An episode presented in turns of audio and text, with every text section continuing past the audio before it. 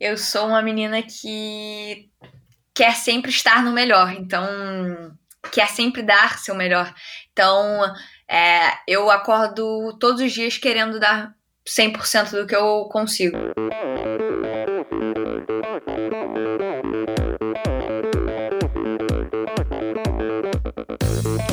Olá pessoal, aqui é o Nalberto Vôlei. Olá, aqui é o Paulo Kakinov. Oi pessoal, aqui é a Gabriela Mansur. Oi pessoal, aqui é a Bettina Norscheiter. Oi, aqui é a Pamela Oliveira. Olá, aqui é o Guilherme Tâmega e, e esse é o Endorfina Podcast. Sou Michel Bogli e aqui no Endorfina Podcast você conhece as histórias e opiniões de triatletas, corredores, nadadores e ciclistas, profissionais e amadores Descubra quem são e o que pensam os seres humanos que vivem o esporte e são movidos à endorfina.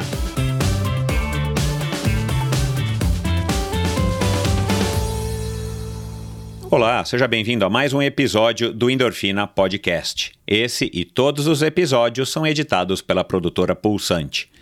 Pois é, começando mais um episódio, mais uma semana do Endorfina Podcast, já são mais de quatro anos no ar, 230 30 episódios aproximadamente, um pouquinho mais já de 230, somando esse daqui. E esse episódio, pessoal, é um episódio super legal e vocês vão, vão perceber talvez aqui a minha empolgação ao longo da conversa com a Tota, porque é, eu escrevi isso na semana passada no meu newsletter. Eu sou um cara apaixonado pelo ciclismo, pedalo aí desde muito pequenininho e depois, claro, acabei escolhendo aí o triatlon como uma profissão por 10 anos e continuo pedalando até hoje e, e, acompanho o ciclismo já há muitos anos e infelizmente o nosso ciclismo brasileiro ele não ele não evolui ou se ele evolui ele evolui a passos muito curtos é, ou muito mais curtos do que a gente gostaria de ver.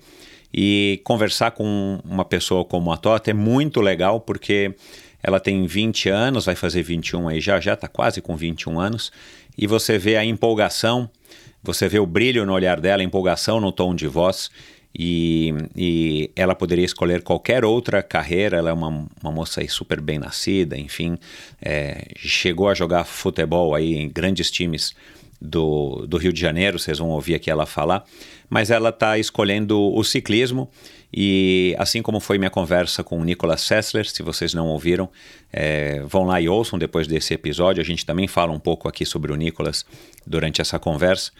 Conversar com ela, conversar com o Nicolas dá um ar aí de, de esperança, dá, dá, até empolga, porque a gente precisa realmente dessa renovação. O ciclismo brasileiro precisa dessa renovação.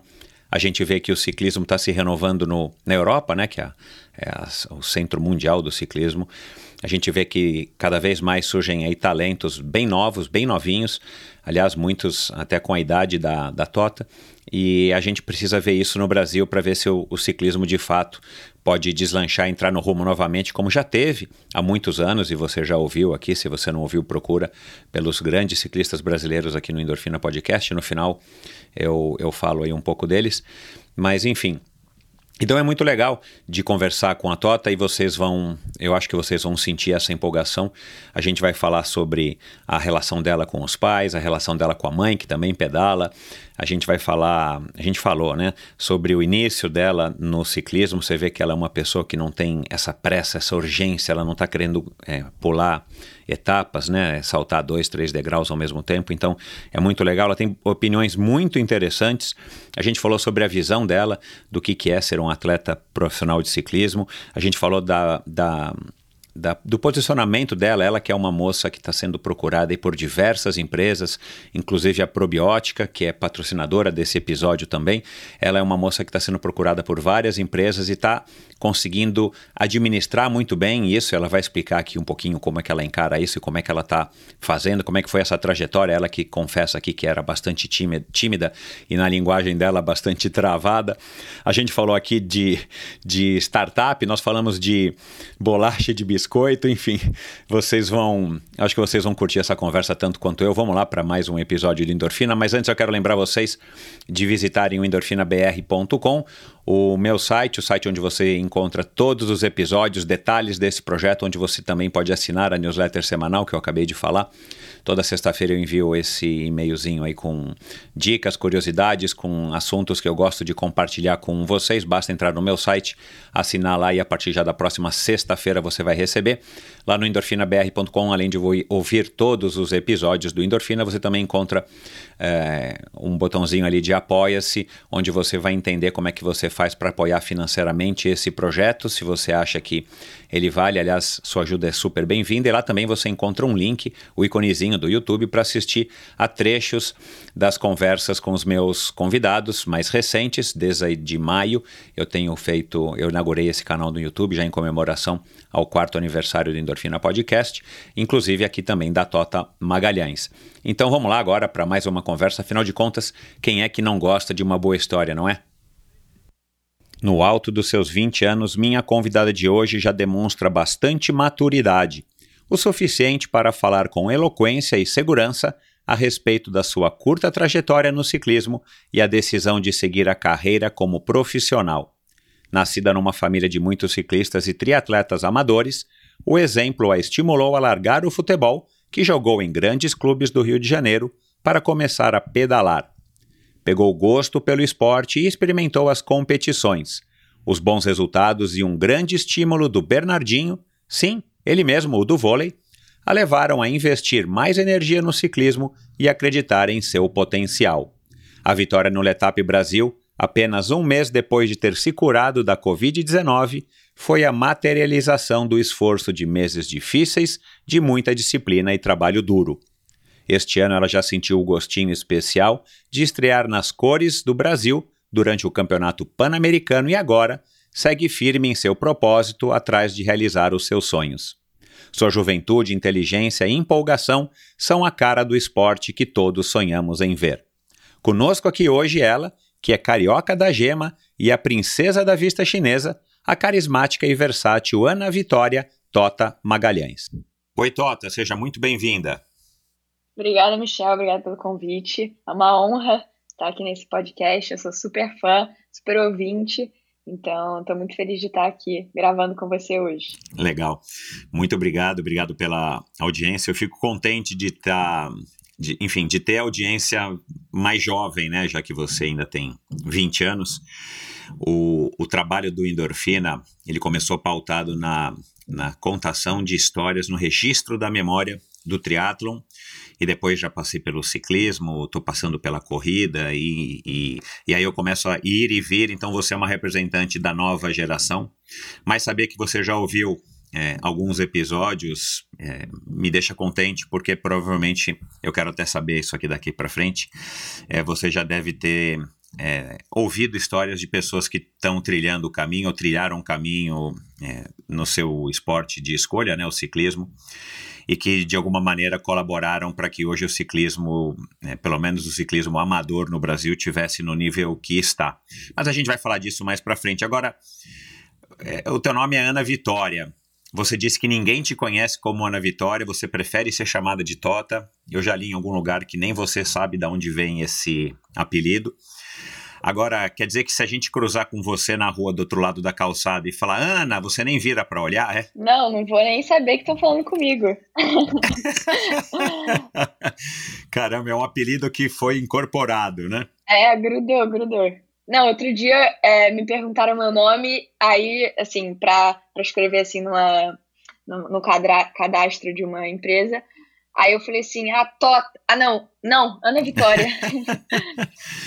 Curioso, né? Então esse apelido você tem, sei lá, desde quando você se recorda? Sim, desde pequenininha.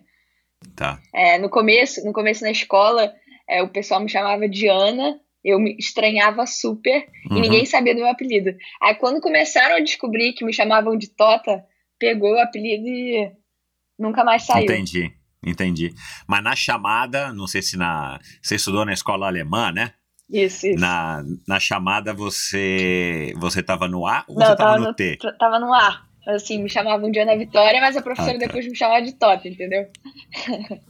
Entendi, entendi.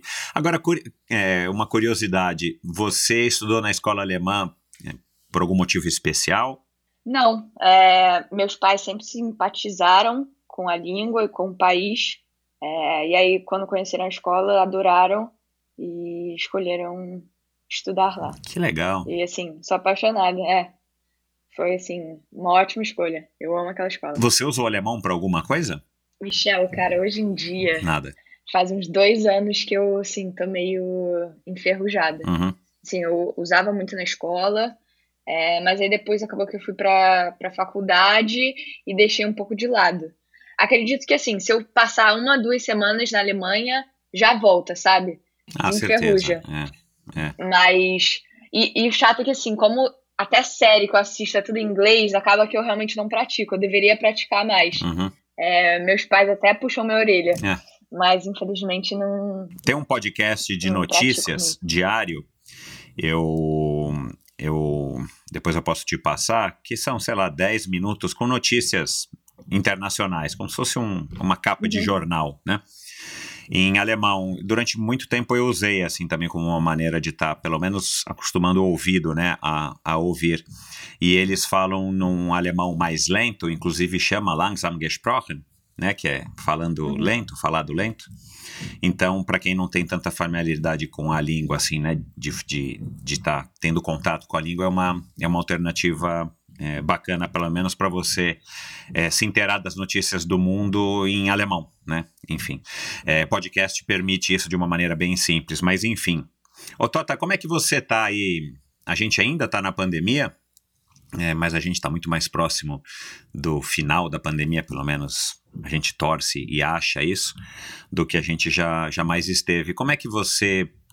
Eu sei que você pegou Covid, né? E, mas assim, com 20 anos para 21, né? Assim, puxa, né, gostando de ter contato, tendo contato vindo da escola, depois faculdade, aquela história que são anos muito legais, talvez você não saiba disso ainda, mas depois que você chegar na minha idade, você vai, você vai falar, puxa, eram anos muito legais.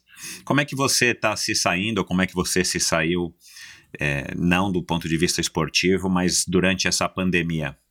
Michel, eu sou uma pessoa muito família, né? Então, estar com minha família já, pra mim, já é super é, importante. Eu fico já muito feliz com isso. É, e já, assim, sabe, já, já, já me enche. É, e, assim, no começo da pandemia, eu sou, eu sou uma pessoa que gosta de ter uma rotina. Então, eu montei minha rotina, que era acordar, sei lá, cedo, treinava, é, aí, enfim, aí estudava, almoçava, estudava um pouco mais e às vezes tá- até treinava de novo. Uhum. Então, quando, como eu montei uma rotina, é, ficou muito mais fácil para mim ah, de levar essa pandemia quando realmente estava tudo fechado. É, até meu pai até brincava comigo, nossa, Tato, você poderia viver assim. É. Eu, cara, essa-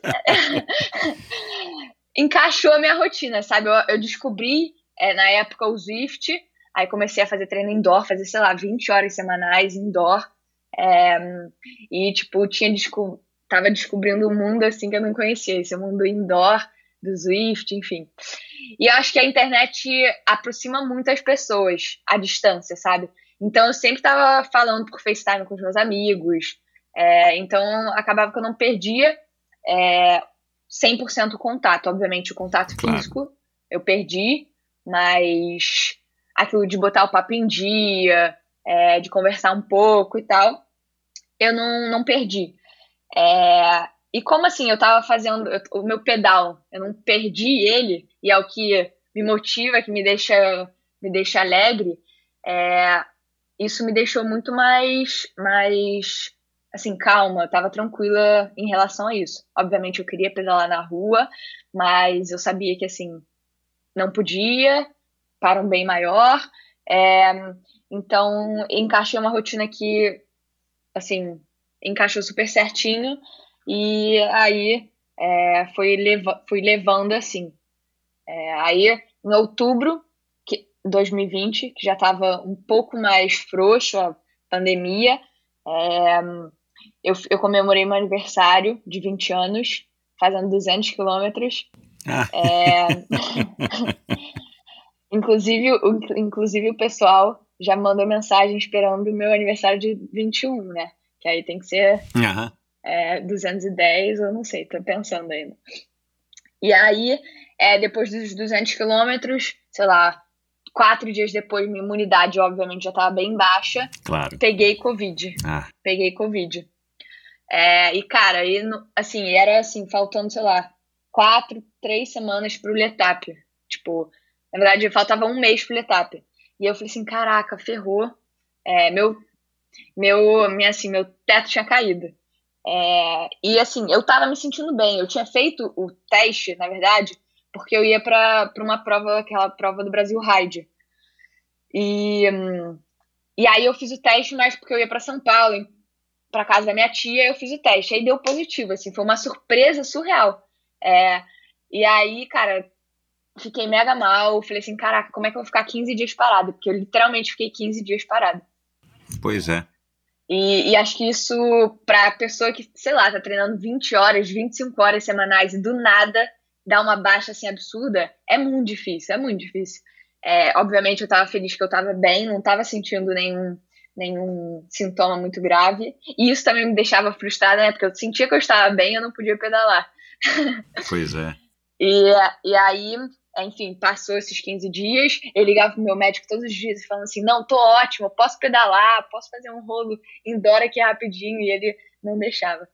Aí passaram os 15 dias e aí literalmente faltavam três semanas pro Letap Brasil. E, e aí, tipo assim, fui no, no Laboratório de Performance Humana, que é um, um centro aqui de performance do Rio. Uhum. Conversei com os meus médicos, conversei com o meu treinador, meu preparador físico, e falamos assim: ah, a gente tem três semanas para te colocar na sua melhor forma física de volta. Pois bem, começamos lá os testes para ver se estava tudo certo com o coração, pulmão, É, tava- claro, sim. claro. tava tudo zerado. E aí começamos lá o treinamento para voltar à forma física. E aí, você ganhou a prova, né? É, foi sua segunda participação e a primeira vitória no Letap, uma prova dificílima. Você se surpreendeu com a dificuldade da prova? Eu me surpreendi com o resultado, assim, não esperava. Uhum. Tipo assim, eu sabia, sabia que eu tava bem, mas obviamente estava muito insegura, assim, com a minha, com a, com a minha forma física. É, e, assim, eu fiz uma prova muito. Eu digo que eu fiz uma prova muito inteligente, assim, usei muito mais minha cabeça do que realmente o meu físico, assim, não, não deixei meu físico falar mais alto. Então, assim, o que aprendi muito na pandemia é que hum, ah, quando você tem uma cabeça forte, uma cabeça inteligente, é, isso vai te ajudar muito na hora de competir ou na hora do treino. Então, isso eu aprendi muito com os treinos indoor. Então, eu cheguei na, no Letap com a cabeça de fazer uma prova inteligente. Primeira, sei lá, primeira hora, primeira, os primeiros é, 50 quilômetros, eu fiz, assim, num ritmo forte, mas eu não queria moer tudo, porque eu sabia que tinha a Serra Velha, que a Serra Velha é a mais temida ali da, da prova. É, então, eu cheguei na Serra Velha bem, não digo inteira, porque eu não estava inteira, mas uns 70% eu estava. E ali que foi a decisão da prova, que eu passei as meninas, enfim. É, e foi uma surpresa muito boa. É, e comprovar que a cabeça, assim, jogar inteligente, é, ajuda de fato muito, é, me deixou assim muito satisfeita. Nos esportes, sempre nos perguntamos qual o nosso maior adversário, porque no final é sempre a gente contra a gente mesmo. Por mais que a mente conte muito, chega uma hora em que o corpo pede e nosso físico nos chama para ir além. Por isso, iniciamos uma sequência de episódios especiais com o oferecimento da probiótica Pro Athletes, feita para atletas, disponível nas melhores lojas especializadas do Brasil. Saiba mais em probiotica.com.br. E esse episódio é um oferecimento da Bovem Energia. Bovem, há uma década fornecendo energia e gerando resultados para consumidores do Mercado Livre. Quer ser livre? Fale com a Bovem, energia que inspira. Saiba mais em bovem.com.br e através do perfil no Instagram Bovem Energia. É, você falou agora aí dessa, desse, desse resultado no, no Letap inesperado. Eu quero abordar isso daqui a pouco. Mas vamos dar um passo para trás. Na, em outros podcasts que você participou, o Gregário, o podcast, o próprio podcast da Fila e tal, ou eu li naquela matéria que saiu da Glamour e tal, que você começou a pedalar aos 14 anos, num, num, né, numa, primeiro numa tentativa de se juntar à sua família numa subida do Cristo, numa espécie de passeio natalino, né? Não sei se isso é tradição na família, enfim, queria que você falasse um pouco disso. Você foi recomendada pela sua mãe a não ir, porque realmente né, subiu Cristo sem ter nenhum, nenhum preparo, ou, né, enfim, uma criança tentando subir o Cristo, você teria que ser uma, sei lá, um, um, uma super heroína infantil para conseguir fazer isso. E aí depois você então falou: não, então no ano que vem eu vou. E você de fato treinou é, começou a pedalar de mountain bike e conseguiu subir o Cristo no ano seguinte. Aí você tinha 14 anos. Aí você disse que sua família tem 25 ciclistas. É, essa família, que, que é? Seus tios, é, seus pais pedalam, pedalam de mountain bike, são tipo night bikers, eu não sei como é que chamam os grupos aí no, no Rio de Janeiro, desses que fazem esses passeios noturnos. É, que tipo de ciclistas que eu fiquei curioso? Não, são assim, tem, tem uns triatletas, tem ciclistas de estrada, mountain bikers, acho que tem um pouco de tudo. É, eu venho de uma família grande, uhum. então, sei lá, tios, meu avô pedala também, minha mãe, então acho que todo mundo começou meio que junto, a não ser o meu, um dos meus tios, que é meu Dingo, na verdade, que começou antes e que puxou a família inteira. Ah, tá. É, então, começou um pouco assim, é, eu vi eles é, saindo para um pedal de Natal. E eu já estava um pouco afora do futebol, já não queria muito, muito me profissionalizar no futebol. Para quem não sabe, eu comecei a jogar futebol com uns 8, 9 anos de idade. Joguei no Vasco, no Botafogo, no Fluminense, enfim, aqui nos clubes do Rio.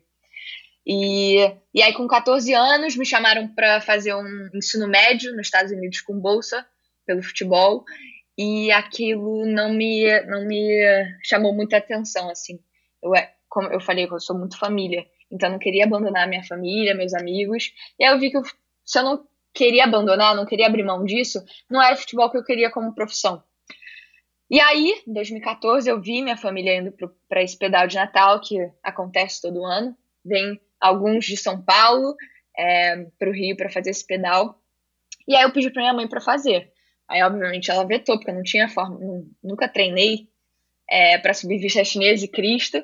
E aí eu falei assim: pois bem, mãe. Então, como eu não sou, sou nada competitiva, próximo ano eu vou estar lá com vocês. Até então você andava de bicicleta, sei lá, não sei se você mora em condomínio, você andava de bicicleta como uma criança, né? Para lá e para cá de vez em quando para brincar.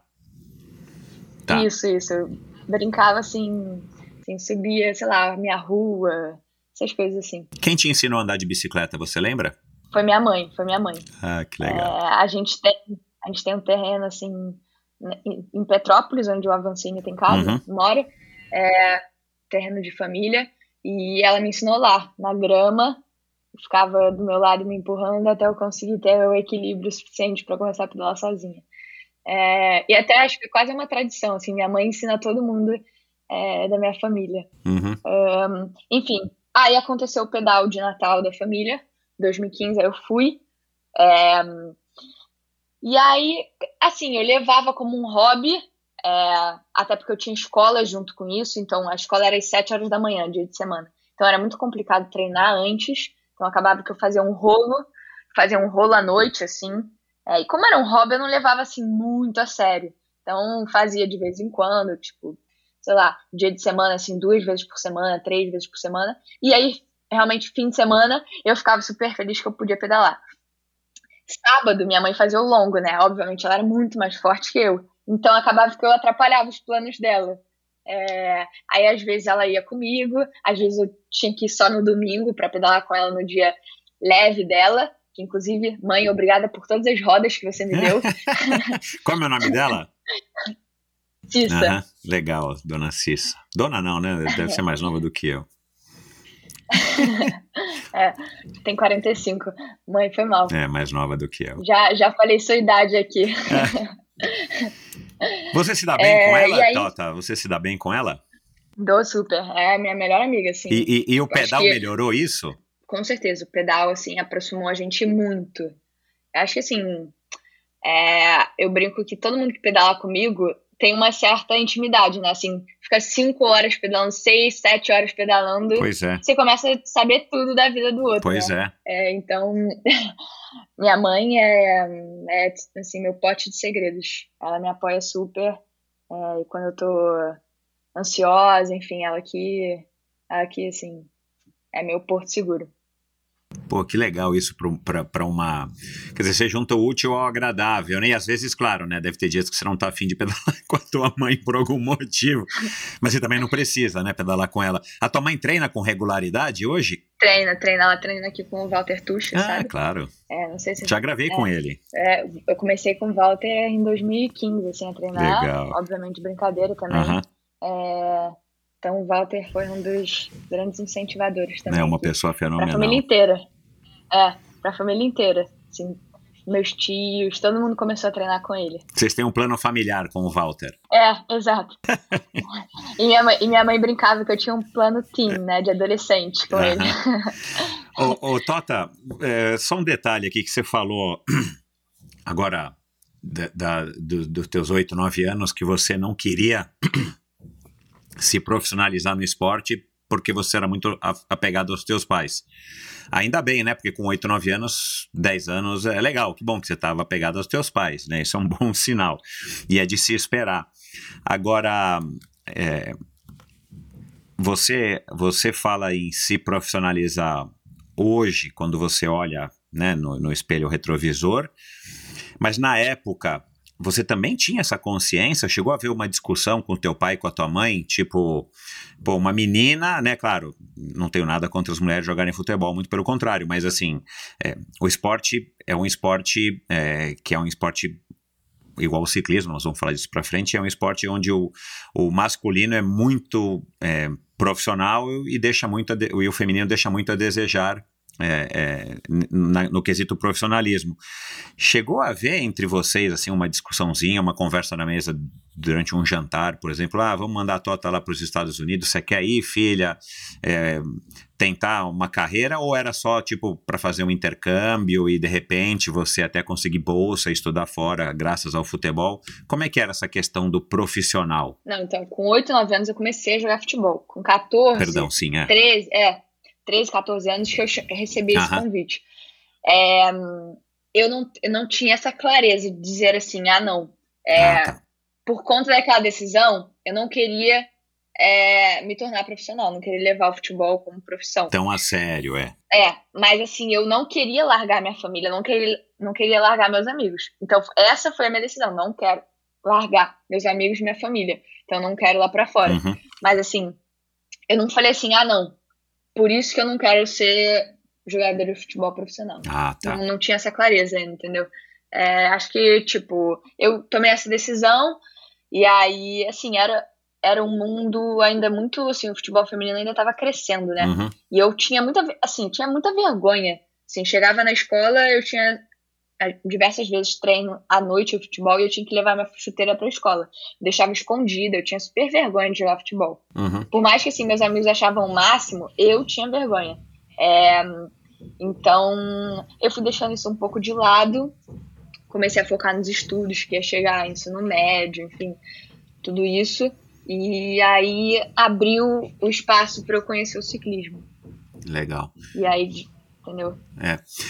Você, na verdade, você devia estar, enfim, né? Você aproveitou essa carência, que o, esse espaço que o futebol iria te deixar e, e tua família inteira pedalando e tal, essa, esse ambiente também em casa que, que eu acho que você reconhece hoje que isso é super legal, né? Porque, puxa vida, né? São poucas as pessoas que têm esse tipo de influência dos pais ainda, né? E, e claro, você sendo né, dessa, dessa geração é, bem mais nova, é, acaba tendo mais é, possibilidades, porque a- o esporte está se popularizando, todos os esportes, mas o ciclismo se popularizou muito, né? Enfim, você, você é, escolheu o design por algum motivo em especial? Foi influenciado também pela escola alemã e tal, né? Já que o design na Alemanha também é, é, é forte, enfim. Da onde é que veio essa vontade de você cursar design, que é a sua faculdade que você já está quase acabando, né, na PUC? É, assim, eu sempre fui muito ligada à estética, em termos de, assim, cartaz, é, sei lá, coisas minimalistas, então eu sempre fui muito pro lado mais artístico. Uhum. É, eu fiquei, na época eu ficava na dúvida entre arquitetura e design, só que, hum, enfim, assim, chegou um dia que eu falei assim, ah não, vou fazer design, quero testar, e qualquer coisa eu mudo de curso. Exatamente. É, é, até porque, pô, 18 anos escolher já direto o que, que eu queria. Então. É, tanto que hoje em dia, assim, eu faço design, mas eu quero ser ciclista profissional. Uhum. Então, é, quem diria, entendeu? É, então, acho que assim, mais por é, eu curti muito a estética, um, minimalismo, é, gostava muito de design, assim, de ver cartazes, de ver arte, e aí eu escolhi o design. Tanto que, assim, pode ver no meu Instagram, eu super fico mega cautelosa na hora de postar foto para ver se tá bonito. Sou meio perfeccionista. Sei. Minha mãe brinca assim: nossa, Toto, você tem que parar de escolher foto a dedo. Escolhe qualquer uma e posta. Não, não consigo. Legal. Eu quero também abordar esse assunto da imagem mais para frente, que é um, enfim, uma coisa que também me despertou aqui a curiosidade olhando o teu Instagram e os vídeos e a própria maneira como você fala, como você está falando aqui, é, mas já já a gente vai falar disso aí é, também. É, na, tua na, na, tua família não tem ninguém que é designer, né? Pelo que eu entendi. Você não seguiu, tipo, um tio ou o teu pai, não, né? Não, assim, meu avô fez engenharia, só que ele é super ligado à arquitetura, gosta de desenhar, mas não foi por conta disso que eu, que eu escolhi, assim, né? E, e foi um processo dentro da tua né, enfim, dentro da tua família com os teus pais, foi um processo simples? Você foi desestimulada? Você foi estimulada? Como é que foi essa questão também que, para quando você tem 16, 17 anos, que tem que começar a se discutir isso, é, muitos casos geram né, um, momentos de tensão, vamos dizer assim, né, entre a família. É, assim, eu, eu na dúvida na época, e assim, era uma dúvida que cons me consumia, né? É muito ruim se assim, escolher ali na hora qual a sua profissão. É, e aí eu lembro que minha mãe me levou para uma orientadora profissional para ver se clareava Legal. minha cabeça. Legal. É, e, cara, assim, foi super clareador, assim, me ajudou muito na minha decisão. É, eu lembro que, assim, tinha, sei lá, três, quatro opções uhum. que eu colocava, assim, na minha cabeça. E no final das contas eu escolhi design. É, foi bom, assim, a orientadora profissional foi boa porque me ajudou a pensar no assunto, sabe? É, não deixou eu evitar e escolher na hora alguma coisa. Então, clareou muito minhas ideias até escolher, assim. E eles, meus pais foram super... Te apoiaram. Super a favor, é, assim, me apoiaram. É... E assim, até hoje, assim, não posso falar nada deles. Eles me apoiam em qualquer decisão que eu, que eu faço. Legal. E a gente troca muito, sabe? Eu pergunto a opinião deles, e eles dão, sei lá, às vezes uma opinião contrária, e a gente começa a discutir até chegar num, no bom senso dele. Se a tua mãe abrir a porta e atrás entrar aqui e eu perguntar para ela se você é uma boa filha, ela vai falar que é? Ah, é. Acho que sim. Veja bem, assim, assim, quando eu era mais nova, tipo 14, 15 anos, e eu fazia alguma pirraça, ela não deixava eu pedalar. Esse era o castigo, tá? Ah, não deixava eu pedalar. E, e, e claro, assim, ela pegava no teu tendão de Aquiles, né? É, lógico, nossa. e assim, aí eu pedia desculpa e tal, e ela não deixava. E aí a gente ficava meio brigado durante, sei lá, uma hora, depois a gente fazia as pazes, mas eu não ia pedalar. Só que aí depois disso comecei a aprender a lidar com a situação, né? É, depois de um tempo agora eu dou roda para ela e eu ganho uns pontos a mais. Que legal, cara. É, eu, eu, gosto de brincar com alguns amigos que, só que não com o filho, mas com, com, no caso com a minha esposa, com a esposa dele, a gente vai, vai fazendo um plano de milhas, né? Você vai acumulando pontos com as coisas legais que você faz para um dia poder falar assim: olha, nesse sábado eu vou sair para pedalar cedinho, eu só volto às 5 horas da tarde. Exato, né? exato. Não, outro dia, Michelle, outro dia eu fui levar ela para pedalar com um grupo e tal, e eu achava que o pedal ia ser tranquilo. Aham. Ai, Chegou coitado. lá, ela começou a sofrer pra caramba. E assim, não tinha muito o que eu fazer. Cheguei em casa, levei um esporro, daquele tipo. Torta, você vai me fazer morrer. Vai chegar na próxima, na próxima capa de jornal. Ciclista do Rio de Janeiro é, fez a mãe ter um infarto na hora do treino. Ela compete também essas provas tipo Letap, Gran Fondo, ela, ela curte? Aham. Uhum. É, eu lembro que assim, a primeira prova que ela fez foi um Gran Fondo em Nova York. Eu tava acompanhando lá pelo, pelo celular, né, que aparece as parciais é, live stream, e aí apareceu que ela tinha sido pódio. Você não tá tendo a minha felicidade. Eu falei assim, mãe, você tem que aparecer no pódio. Era a primeira vez, assim, que eu tinha, que eu via alguém, assim, ir pro pódio, assim, uhum. próximo. Então foi muito legal. Aí acabou que no ano, no ano seguinte, é, a gente fez uma prova juntas, que foi o Gran Fondo em Conservatória, é, que foi em 2018, isso. E aí, assim, depois disso, ela faz prova direto. Inclusive, acho que tem mais provas no currículo do que eu.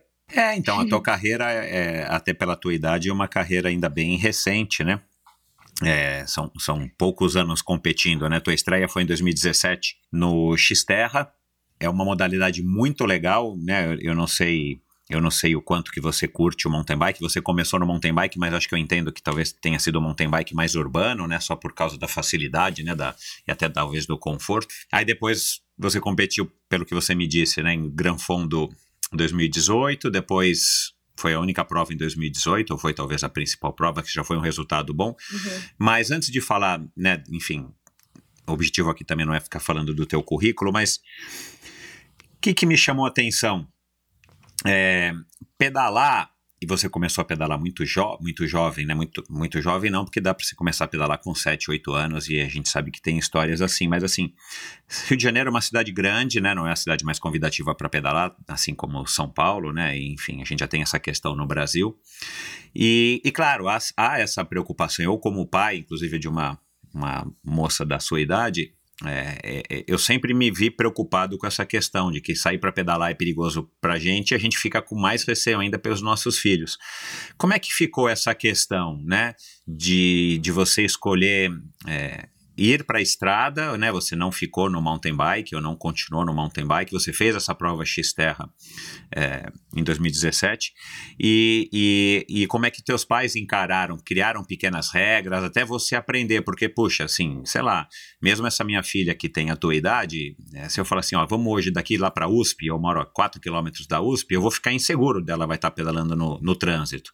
Ela anda de bicicleta na ciclofaixa, na ciclovia, mas é uma coisa diferente do que você ir para uma USP, pegar pegar farol, ponte, atravessar o rio, aí chega lá na USP tem a história de gente passando, carro, pelotão, ônibus. Como é que ficou essa questão entre vocês também, né? Você e teus pais?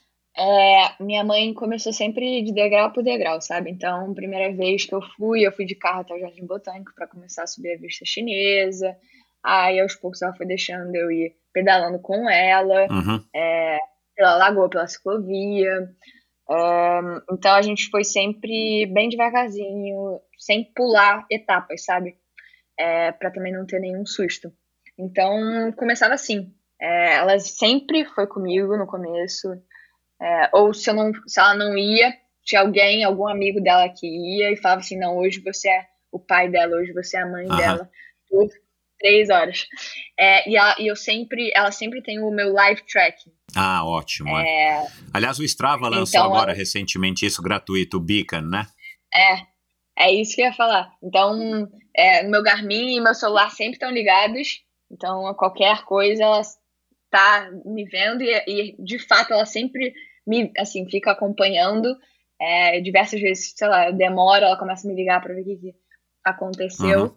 Então, tá controlado. Obviamente, acho que assim, não é algo simples, acho que com certeza ela deve ficar nervosa, meu pai também deve ficar super nervoso, mas não tem muito o que fazer também, né? Assim, é, tem que soltar, é, né? Que... Eu acho que talvez Exato. é mais uma questão de você provar que você tem maturidade, habilidade é, e cabeça para entender que, pelo amor de Deus, você está entre carros, você está num lugar que né? Se você cair, pode acontecer alguma coisa mais grave, enfim, né? Mas é, é o que é, senão a gente não pratica ciclismo no Brasil, a verdade é essa, né? Com raríssimas exceções, Exato. sei lá, e vai morar lá onde mora o Avancini, faz uma trilha e pronto, você fica rodando nessa trilha. Mas enfim, é bacana. Você, você curte fazer esse deslocamento da onde você mora até a vista chinesa, você ir até o Jardim Botânico, não sei se você já treinou com o Walter lá na, na avenida lá da Barra da Tijuca, como é que é o nome? Das Américas, enfim. Mas, Ou você não curte, você faz quando tem que fazer, mas você procura fazer treinos, vamos dizer assim, menos, menos tensos. É, não, eu prefiro assim, por exemplo, a vista chinesa é fechada para carro. Aham. assim.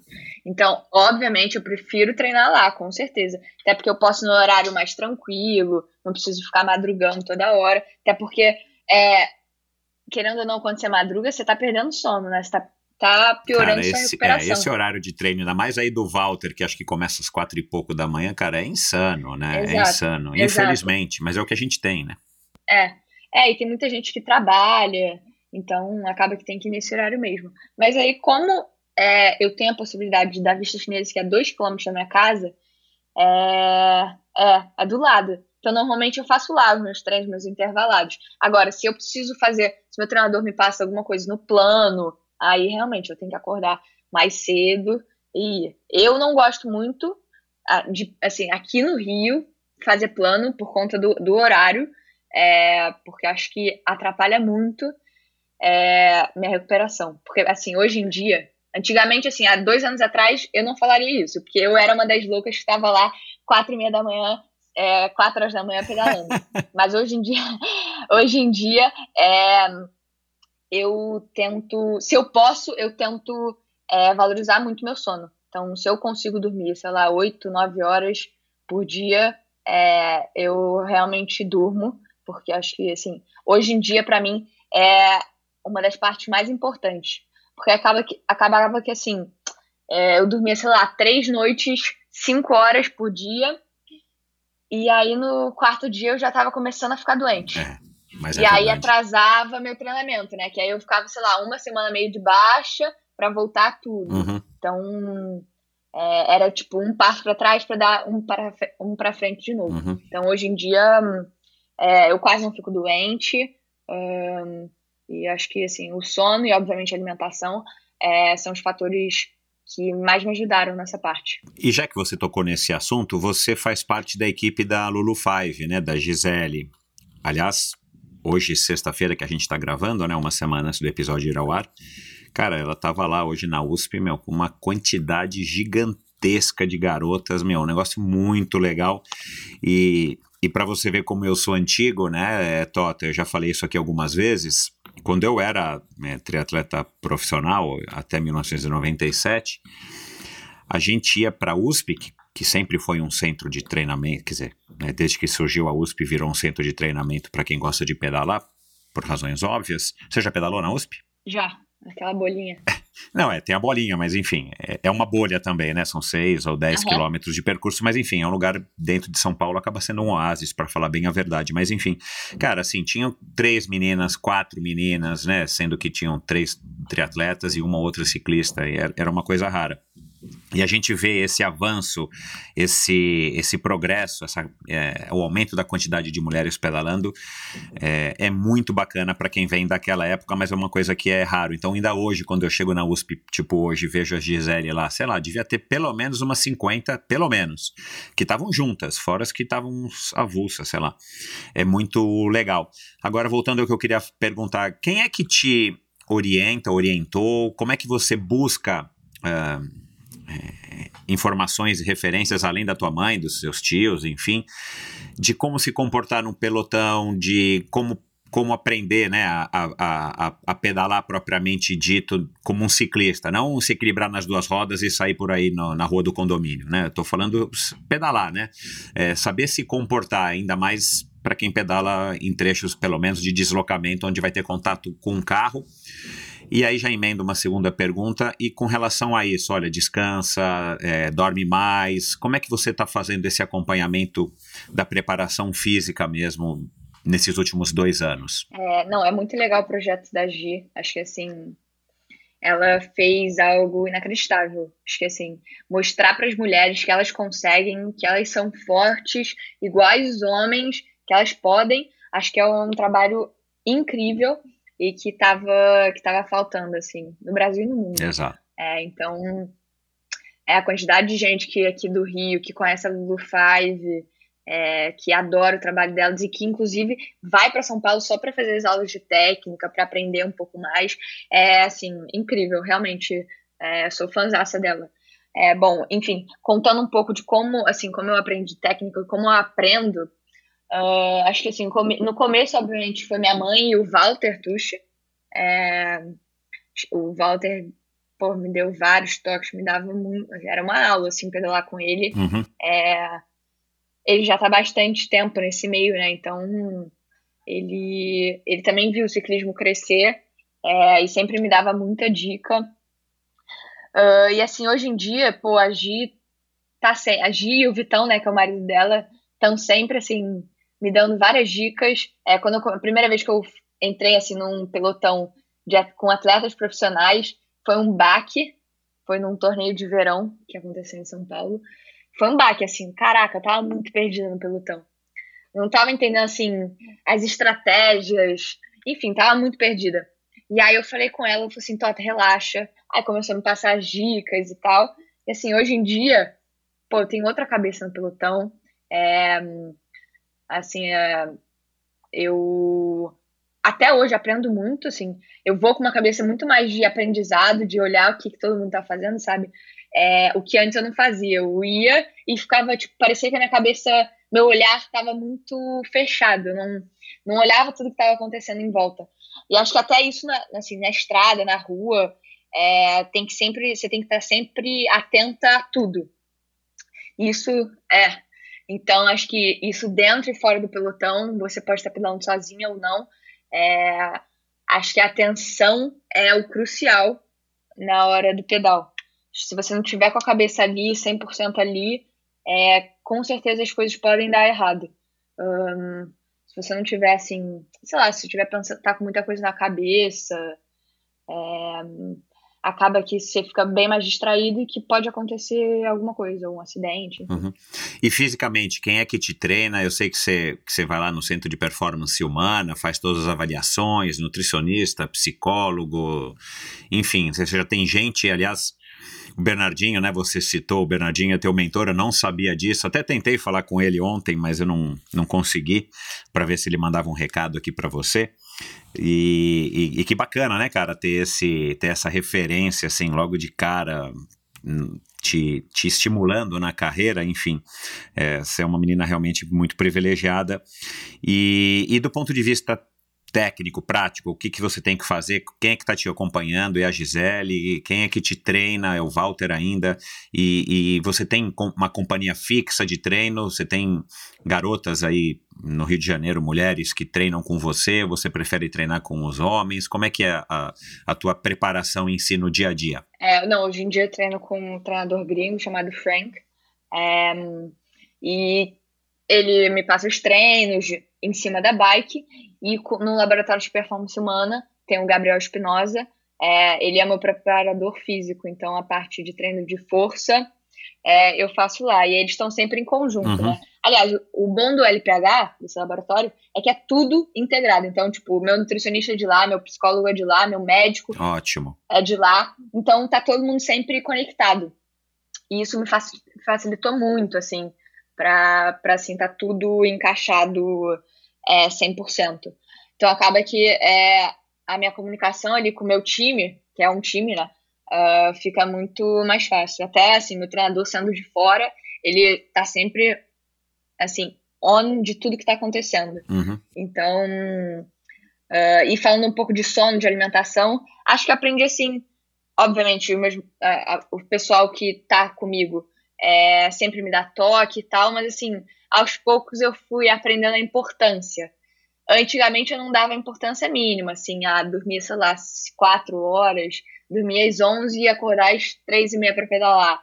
É, e aos poucos eu fui vendo que, assim, pô, se eu melhorar nesse aspecto, minha, minha forma física vai melhorar, porque eu não vou ter essas quedas por conta de gripe, resfriado, enfim. E aí, como a gente começou a encaixar isso, eu fui vendo que estava dando certo. É, e o Gabriel lá do LPH sempre me dando os toques, minha nutricionista também. Porque antigamente, assim, eu, pô, minha alimentação no, durante o pedal era ridícula, assim. Sei lá, comia um gel de um, uma em uma hora.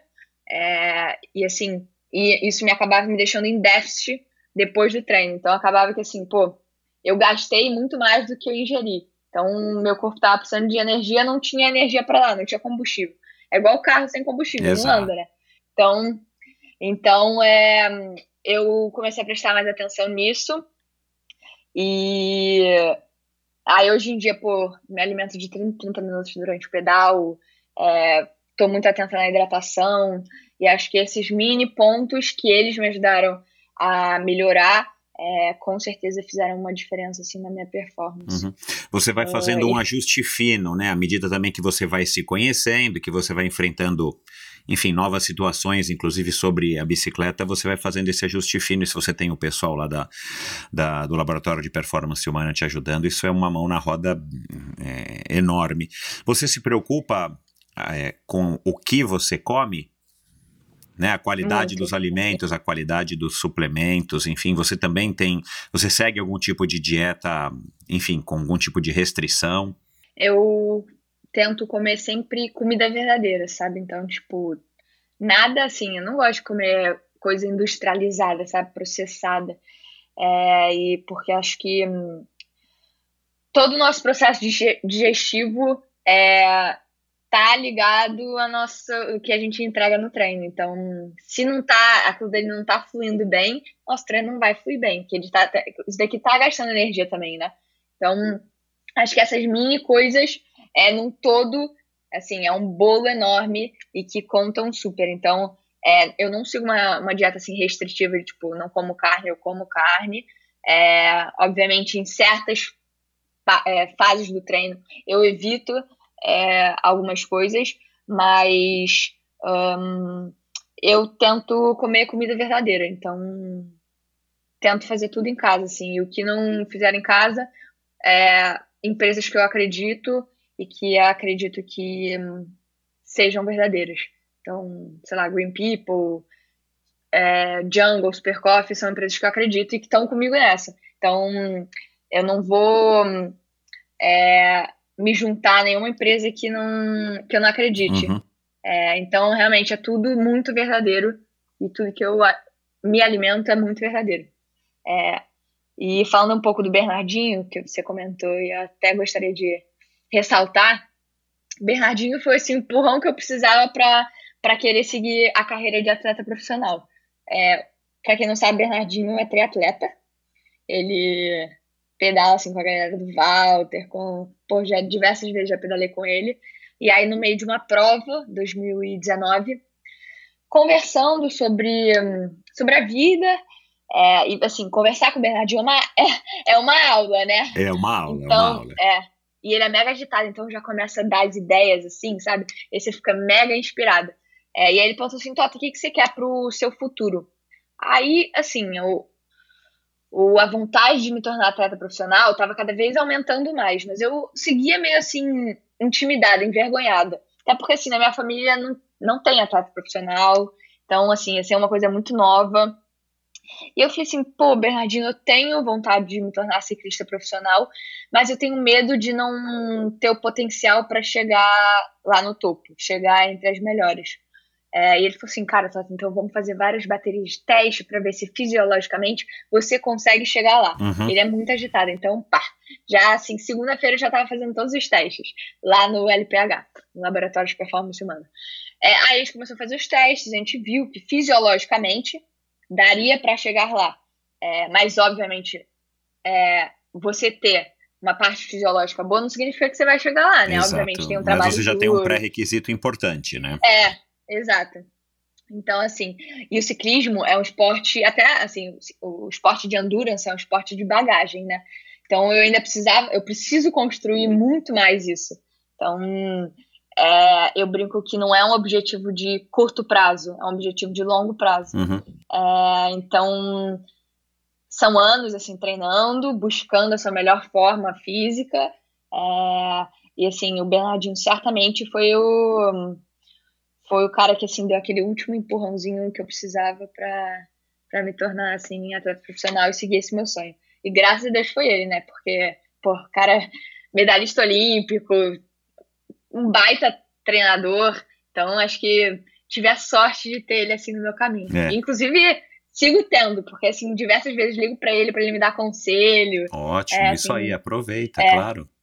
É, é uma aula sempre. Você é, é, muito meticulosa, você é uma pessoa que procura entender o porquê que você está fazendo aquele tipo de treino, quando você faz os testes, você procura saber o que, que significa aquele resultado e tal, você vai atrás desses, dessas minúcias. Com certeza, assim, eu acho que a gente, eu brinco que a gente é uma máquina, né? Então, se a gente não sabe como é que funciona a máquina, como é que a gente vai melhorá-la? Então, é, eu gosto sim de entender o que, que eu estou fazendo, do porquê que eu estou fazendo aquele treino, para até me motivar mais, assim, ah, tá, a gente está é, fazendo um treino de lactato para eu, pra eu começar é, a ter mais, é, mais ah, conseguir sustentar mais é, uma tal potência. Uhum. Então, isso me deixa. Entender me deixa motivada. Acho que se eu fizesse um treino à cega, assim, sem entender do porquê que eu estava fazendo ele, acho que não, não me deixaria assim tão motivada é, quanto se eu entendesse o treino.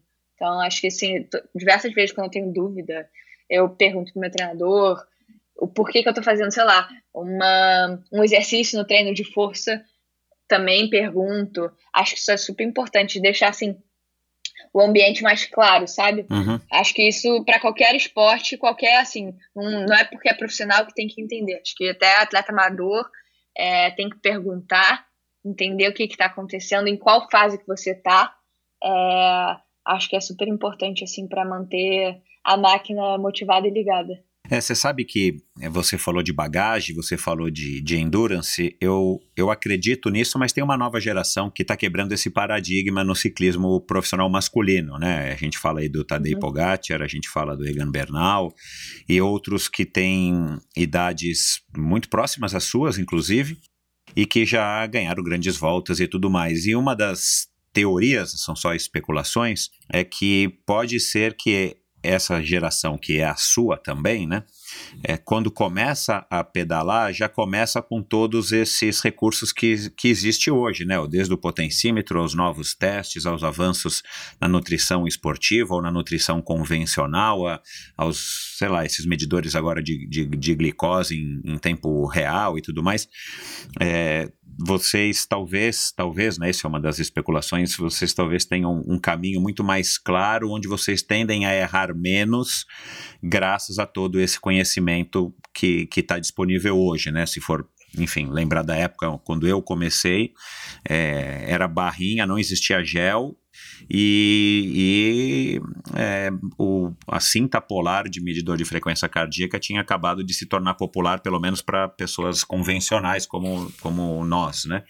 Então era o que a gente tinha, não tinha mais nada, né? Para fazer um teste de potência, eu lembro, eu fui numa máquina super cara que tinha numa universidade e tal, e o teste não era pedalando, né? O teste era só esticando as pernas. Então, tomara, tomara mesmo que, que que isso seja um dos motivos que faz os grandes campeões, é, que forme grandes campeões cada vez mais cedo no ciclismo, é, e aí você com certeza está nesse caminho por ser dessa geração e está vivendo, né, tudo que a gente está vivendo, e a tendência é só melhorar, só essas ferramentas é, é, estarem mais disponíveis para o público comum, né. Você, agora falando do ciclismo profissional, eu tenho algumas curiosidades aqui que me chamam a atenção. O Bernardinho, né, foi uma espécie de mentor, de estimulador e tal, e eu acho que o que ele fez foi certo, leva para o laboratório, faz os testes para ver se você tem potencial.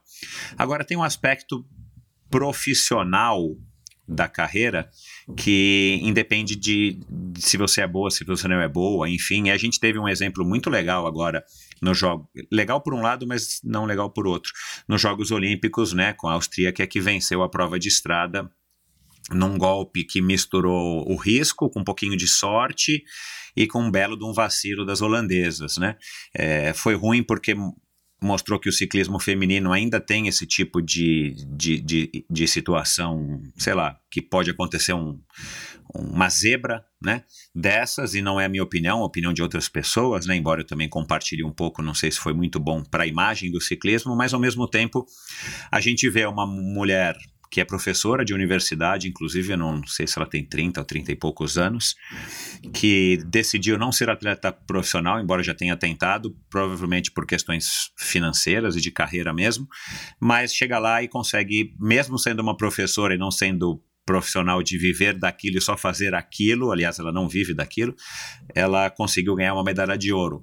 Como é que você avalia isso, né, dentro da sua visão, do teu conhecimento hoje a respeito do ciclismo, né? Porque e aí nós, nós estamos falando de uma mulher austríaca que mora na Europa e que pode competir as provas que acontecem na Europa, que é onde acontecem a maior quantidade, ou quase 90, talvez 99% das provas do ciclismo mundial de alto nível acontece lá, ela está muito mais próxima.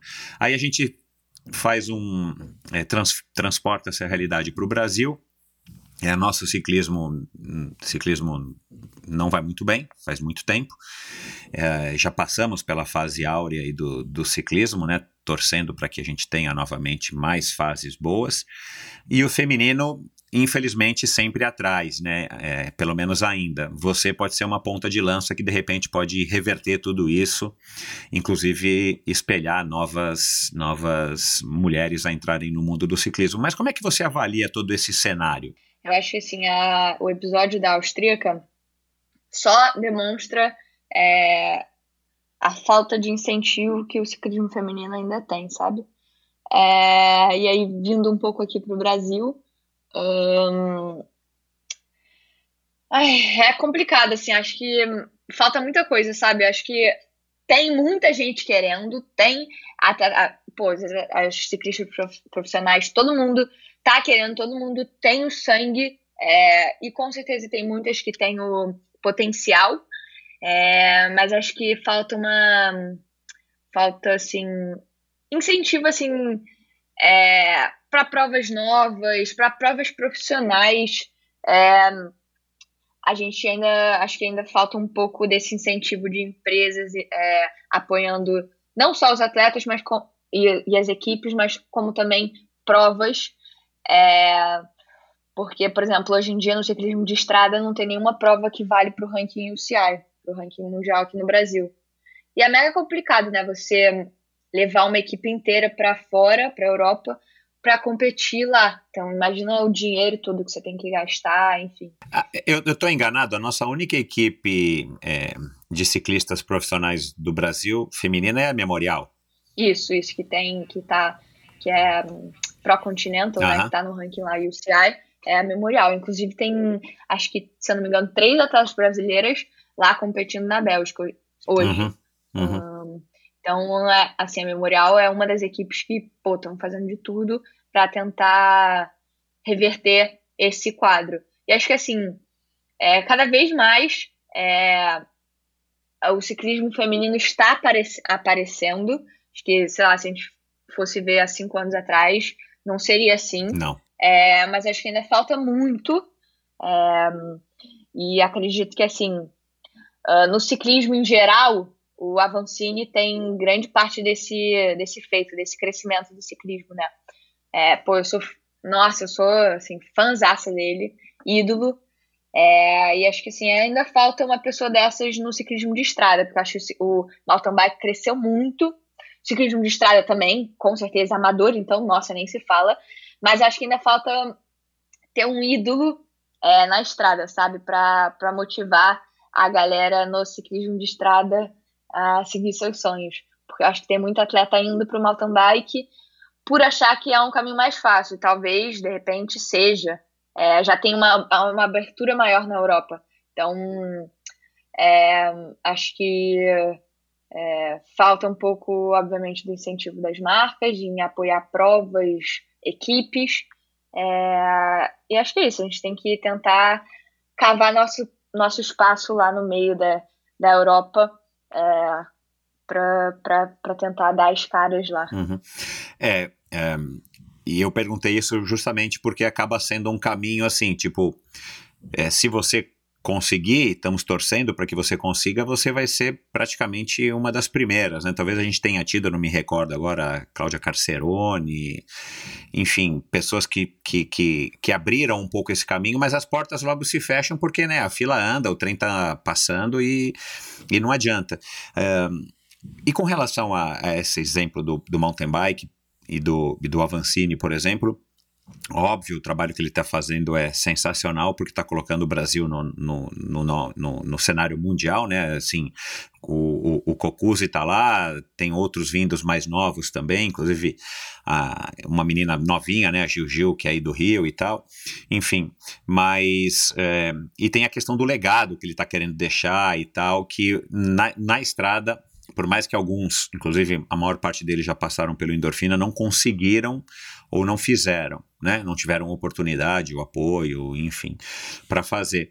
Agora, tem uma outra questão, e aí é, eu já ouvi a indústria e já ouvi o próprio Avancini me falando isso. Pô, o ciclismo de estrada é muito mais complicado, porque é igual você jogar num time de futebol. Você pode estar tá lá na tua ponta dos cascos e se o resto do time estiver avacalhando, não tiver afim, ou no caso do ciclismo tiver um que queira apelar para o doping e tudo mais, cara, você não, você não progride, né? E, e, e a gente já teve casos muito recentes aqui é, no ciclismo masculino é, nesse sentido. Ao passo que no mountain bike não, né? Você até pode fazer parte de um, de um factory team, mas é você sozinho, talvez no máximo com mais um companheiro, e, e você faz a sua prova, né? Então acaba sendo uma, uma estrutura mais leve, você depende muito mais de você mesmo do que de uma estrutura, e aí, claro, sendo uma estrutura mais leve é mais barata, então fica mais fácil para você prosperar. E, e aí o que eu ouço da indústria é isso, cara, como é que você vai investir no ciclismo no Brasil se as pessoas só se dopam? Se o ciclismo tem essa imagem, né? E claro, mesmo para uma marca qualquer, não precisa nem ser da indústria do ciclismo, é muito mais caro você investir numa equipe grande, né, sei lá quantas pessoas tem lá na Memorial, do que você investir dois, três, quatro, cinco atletas numa equipe de mountain bike, e se quiser você investe em um ou dois, né, enfim. É, e você agora recém chegou do Campeonato Pan-Americano de Estrada lá na República Dominicana, né? Você fez a prova de estrada, quer dizer, Campeonato Pan-Americano é, de ciclismo, você fez a prova de estrada e fez a prova de contrarrelógio primeira vez vestindo a camisa da seleção brasileira, né? É, eu não achei, perdão, mas eu não achei aqui os seus resultados, eu não achei aqui os tempos, foram acho que cinco meninas, né? Se eu não me engano. Foram é, seis. Seis, seis meninas. É, eu imagino que todas mais velhas, né, do que você e talvez todas bem mais veteranas, eu não sei, é, do que você. Mas me conta como é que foi essa experiência, como foi teu resultado lá e o que, que você achou disso tudo, né, de estar tá indo representar o Brasil, o que, que você achou da estrutura, o treinador, o mecânico, o massagista, como é que foi a experiência como um todo? Assim, a sensação de você vestir a camisa da seleção brasileira, representar o seu país, é assim, é, não tem sensação melhor do que essa. Então, primeira vez que eu vesti o uniforme, cara, foi uma emoção, assim, sabe? De falar assim, caraca, eu tô cada vez mais perto do meu sonho. É, eu escrevo, assim, eu tenho no meu celular, nas notas, uma lista de coisas que eu quero conquistar, assim, até, sei lá, 2024, que foi a meta que eu botei. É, e é, colocar lá o tique, assim, o check na, investir a camisa da seleção brasileira foi uma coisa assim muito especial. É, aí contando um pouco sobre a prova, uh, assim, eu, eu cheguei um pouco é, meio cega lá, assim, não, não sabia o que esperar, não sabia como é que era o nível das meninas, até porque eu nunca tinha competido fora do país. Então, eu cheguei mais assim com a cabeça de tipo, pô, vamos ver onde é que eu me coloco no pelotão, sabe? Qual o meu nível em relação a elas. É, e eu fiquei muito satisfeita em saber que assim, o nível não. Dali, assim, é um nível muito alcançável, sabe? É, prova de contrarrelógio, eu tive um problema, enfim, na bike, aí tive que lar troquei de bike faltando 10 minutos para largada. É, e aí fui com uma bike emprestada uh, e saiu um quarto lugar que eu fiquei super satisfeita. Uau, parabéns! E, é, e no, no na estrada é, era uma prova que eu que não, não faz assim, não é muito minha especialidade, que ia ser uma prova mega plana, que ia terminar no sprint. E assim, eu sou zero uma sprinter, é, é, não tenho carcaça para isso. é, então, Então acabou que eu trabalhei para as meninas é, e a gente fez um quarto lugar, quarto, é quinto ou quarto lugar, se eu não me engano, com a Welda, e que também a gente ficou super satisfeita. E acho que acho que a maioria não sabe, mas o ciclismo de estrada é um, é um esporte muito coletivo, né? Então, é, tem muita gente que fala assim, não, pô, Tota, você, sei lá, fez oitavo. Mas acaba que a gente está trabalhando e ajudando para uma das atletas chegar em quinto. Então, pô, o nosso resultado é o quinto lugar, né? Então, é, acho que muita gente não sabe disso e que acha que é um esporte super individual. E isso que é, você comentou, o problema, que é muito mais difícil você patrocinar uma equipe inteira de, sei lá, 6 a 12 atletas do que hum, uma do que patrocinar um atleta. Então, é, acho que, por exemplo, esse, nesse Pan-Americano, você falou que eu fui a mais jovem, mas eu não era mais jovem, tinha uma menina de 18, 19 anos de idade. Do Brasil? Então, é, do Brasil. Ai, que legal. Então, é, então acho que essa nova geração tá vindo para tentar é, melhorar o ciclismo profissional. Um, e eu tô mega assim confiante que a gente vai conseguir. Acho que a gente tá no caminho certo, sabe? Então, é trabalhar pra gente mostrar que a gente tem um potencial e que tem tem é, tem a gente, que a gente tem valor, sabe? Então, é, é mostrar isso para as pessoas, é mostrar dentro e fora das provas, porque acho que não se resume em um resultado o, o atleta. Então é, enfim, é tentar trabalhar para para melhorar isso. Como é que você se classificou para representar o Brasil? Teve alguma prova ou foi, enfim? É, são critérios lá da CBC. É, eu confesso que foi uma surpresa para mim, uh, mas a comissão técnica é, vê assim o resultado Entendi. das últimas provas. É, uh, obviamente teve um ano que não teve prova nenhuma, que foi 2019, é, não, 2020.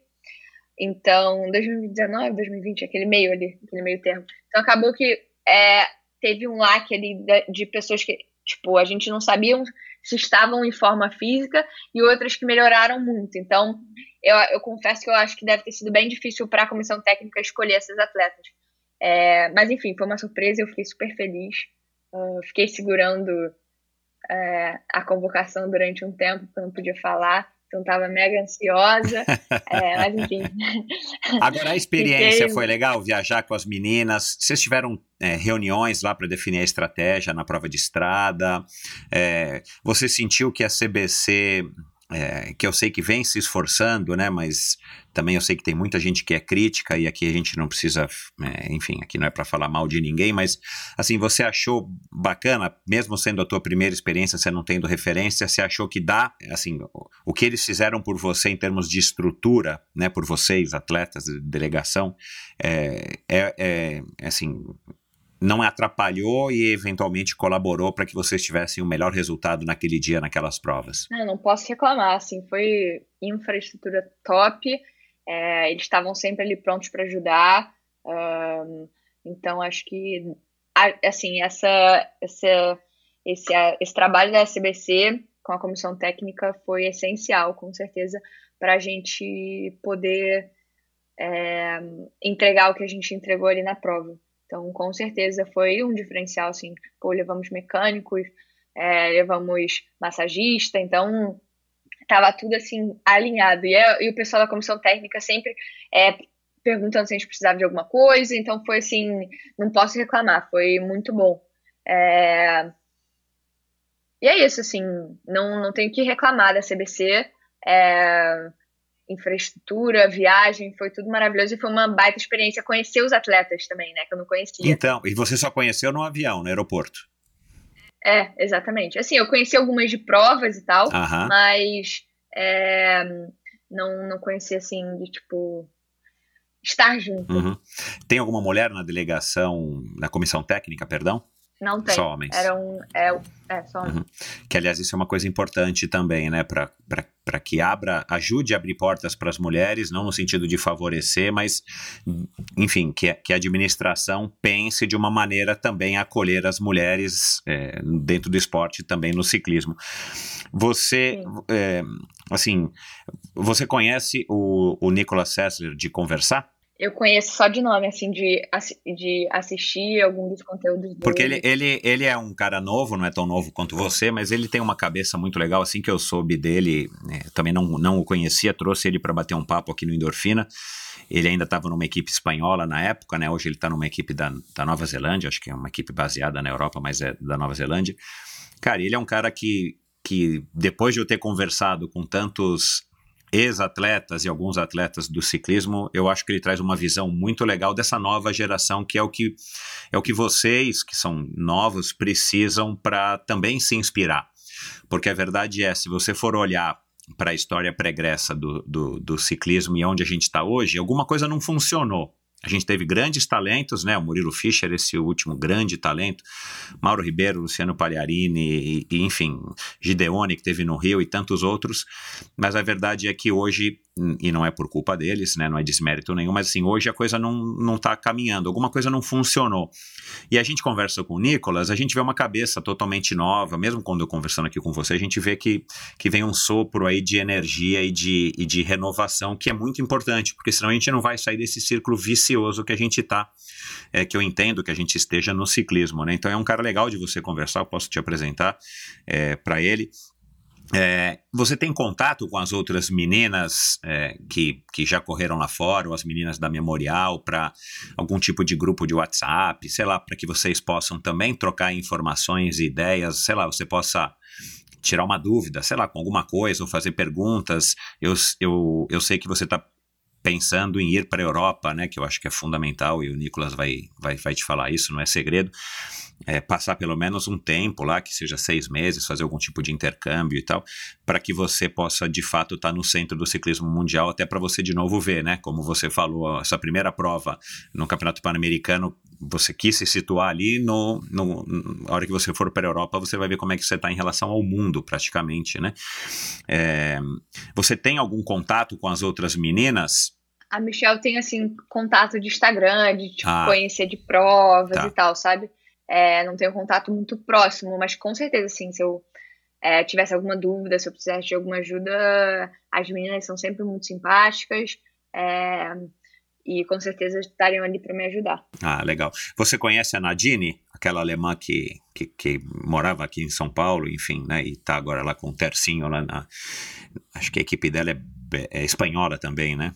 É, Nadine também é uma pessoa legal, ela é super aberta, super simpática e tal. Ela tá lá na Europa uhum. fazendo uma espécie de, de tentativa, né, de ser atleta profissional, embora ela já tenha a carreira dela como diplomata.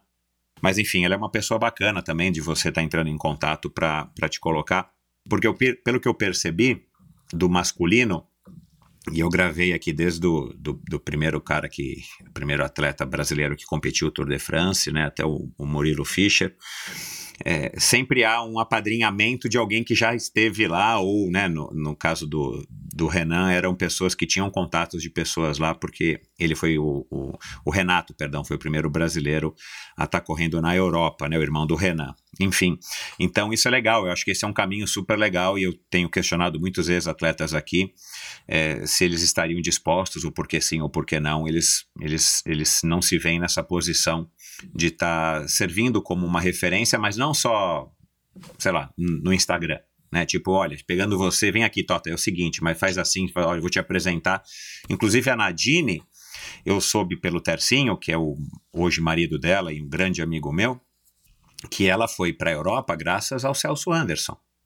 Ou foi o Celso Anderson que falou com alguns espanhóis lá que ele conhecia e tal, e que acabaram fazendo uma, um convite para Nadine.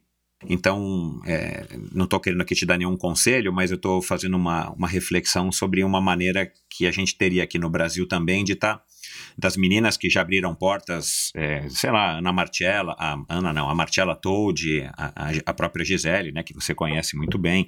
Tem a, a Flávia de Oliveira, que é outra carioca, né, que, que tá lá hoje nos Estados Unidos, mas já correu na Europa. É, eu acho que isso é uma coisa legal da gente estar tá abreviando, né, para que você não tenha que ir lá comer poeira, né, ficar chorando pelos cantos, como muitos brasileiros aqui relataram né?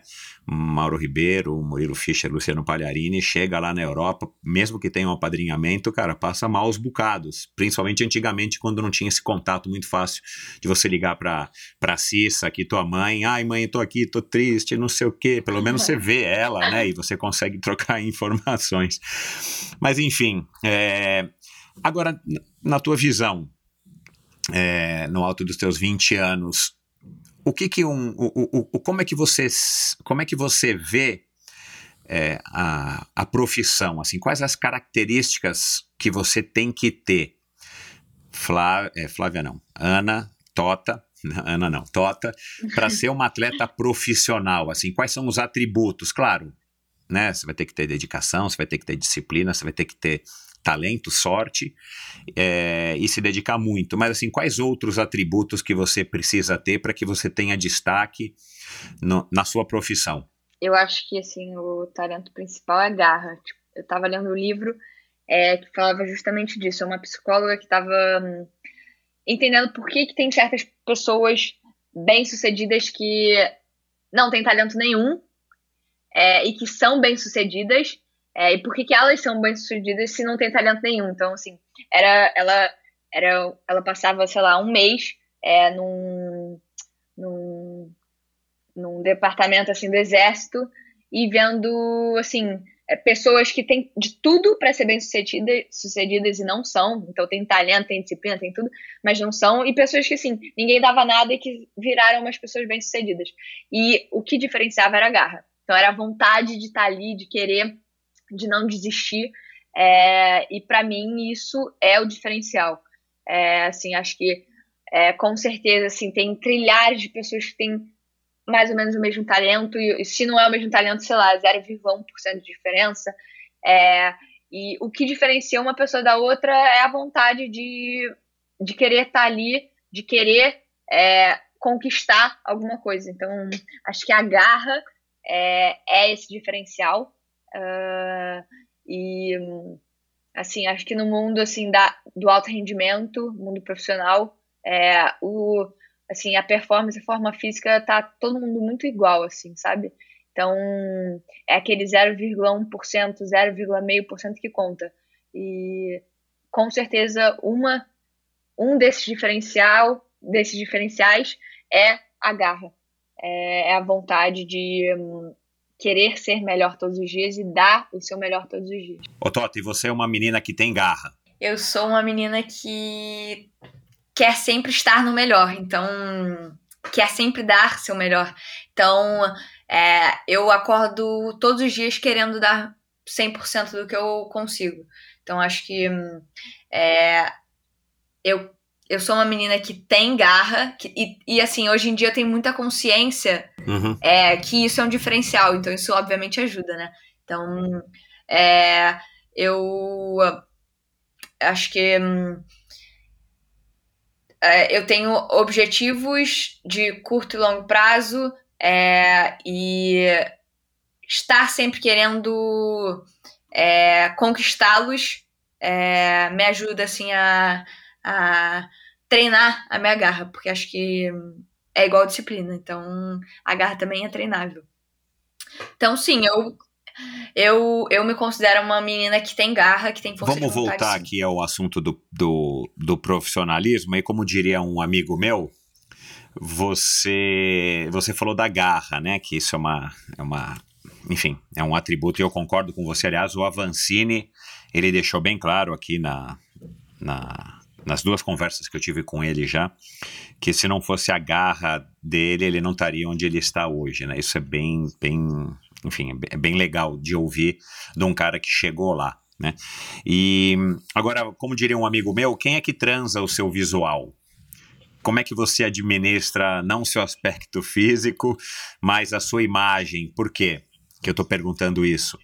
Meu, você fala de uma maneira super eloquente sobre esses assuntos, né? Eu vejo o vídeo que você fez da, no YouTube lá no Powerlink, meu, você super bacana lá com índio, super espontânea.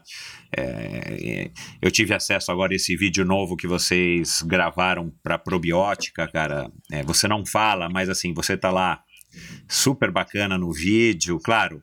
Ah, é, eu entendo que você também deva entender isso, que isso é, uma, é, um, é um papel que você tem hoje no século XXI como atleta profissional. Pelas minhas contas, além da, da probiótica, da fila, da Strava, sei lá, você tem pelo menos seis ou sete patrocinadores ou apoiadores, eu não sei. Então as pessoas estão vendo em você não só um rostinho bonito, mas estão vendo em você uma pessoa de valor para transmitir, para representar essas marcas, para vestir a camisa delas, né? Então, quem é que cuida disso, né? Quem é, é você mesmo que descobriu sozinha? Você já nasceu com esse talento? Você conversa com alguém? Você tem alguma lá no laboratório de performance humana também tem alguém para te ajudar na sua performance nas redes sociais? Como é que é essa questão para você? Como é que, né? Como é que você já adquiriu em tão pouco tempo essa essa desenvoltura, acho que eu posso dizer. Não, eu acho que é até engraçado, assim, porque eu, eu era, eu ainda sou um pouco, assim, muito tímida na escola e até na faculdade, assim, para apresentar algum projeto, algum trabalho, eu, assim, quase não dormia à noite. Então, era, assim, super envergonhada. Não, assim, eu, assim, continuo odiando apresentar trabalho. É, e no começo, para mim, é, falar, assim, podcast, sei lá, gravar algum vídeo, é, era assim, tenso. Eu ficava assim, enrolando até ter que gravar, até que ser literalmente obrigada a gravar. É, e acho que isso foi muito de treinar, assim, sabe? De. É, ah, sei lá, de, de começar as pessoas pedirem para gravar vídeo, foto, tirar foto até, eu era mega travada. É, então acho que isso foi aos poucos se soltando, sabe? Fui, fui melhorando nesse, nesse aspecto, é igual o pedal. Treinei, comecei a melhorar, sabe? Então, nessa parte de desenvoltura, é, eu fui treinando. Você pode até ver, tem um podcast que eu gravei, sei lá, um ano atrás, uhum. dois anos atrás, que eu era mega travada, mega travada. Então, aos poucos fui, fui melhorando isso. E eu, ah, e inclusive, o Bernardinho tem um, tem um curso ah, de, de oratória. E eu fiz esse curso.